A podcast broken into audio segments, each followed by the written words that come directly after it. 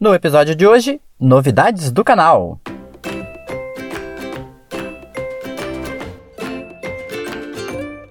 E aí galera, beleza? Tranquilidade? Como é que tá tudo? Como estão vocês? O episódio de hoje vai ser basicamente só uma conversa, só um bate-papo entre a gente, porque nós temos novidades a partir do próximo episódio.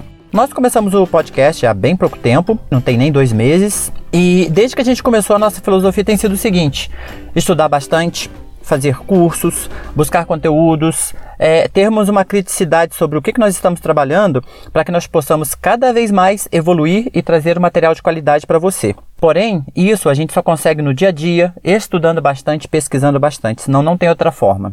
Então, assim, é, novidades no canal serão constantes. Mas isso é a longo prazo. Como já temos uma primeira mudança a partir do próximo episódio, nós fizemos este exatamente para poder falar disso.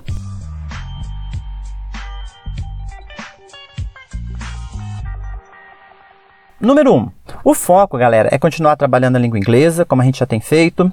Nosso conteúdo é mais voltado para alunos que estão na escola, né? Vão tomar, por exemplo, aqui, ah, ele estudou lá com a professora os números cardinais. E chegou em casa, poxa, eu não tinha um áudio para ouvir, queria praticar mais. É esse é o papel do pode repetir. Sim, a gente repete para você.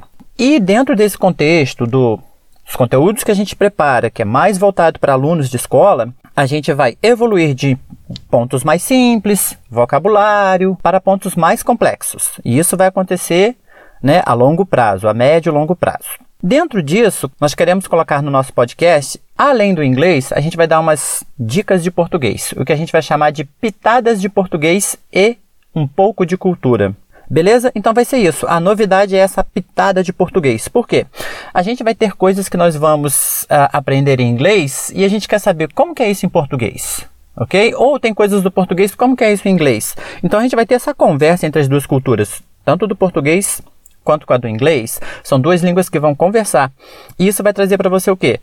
Conhecimento, vai trazer uh, fatos culturais, coisas que vão agregar muito para você quanto aluno e principalmente quanto cidadão, ok?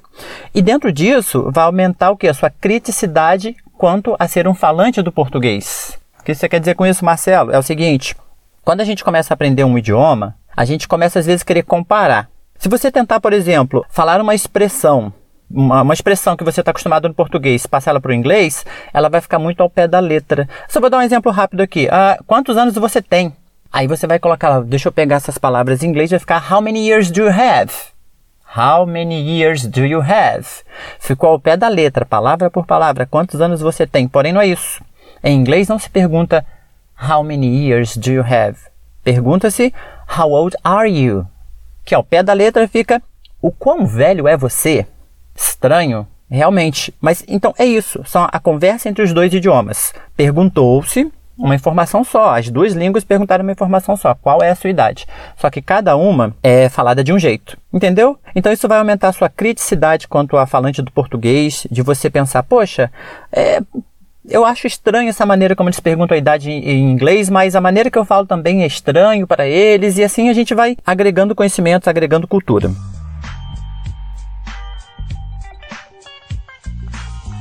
Resumindo todo esse nosso papo, teremos a partir do próximo episódio a seguinte dinâmica.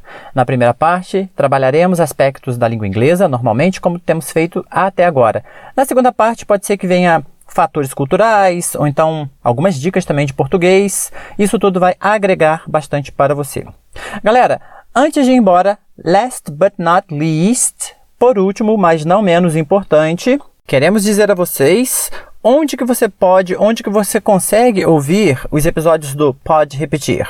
Bom, aí no seu celular muito provavelmente você tenha o Spotify. O que é o Spotify? Ele é um aplicativo que você baixa e ele te permite ouvir música, baixar música. Você pode ter uma conta paga ou não, ok? Uh, ele é um player, né? É um tocador, por assim dizer. Nós também chamamos isso de agregador.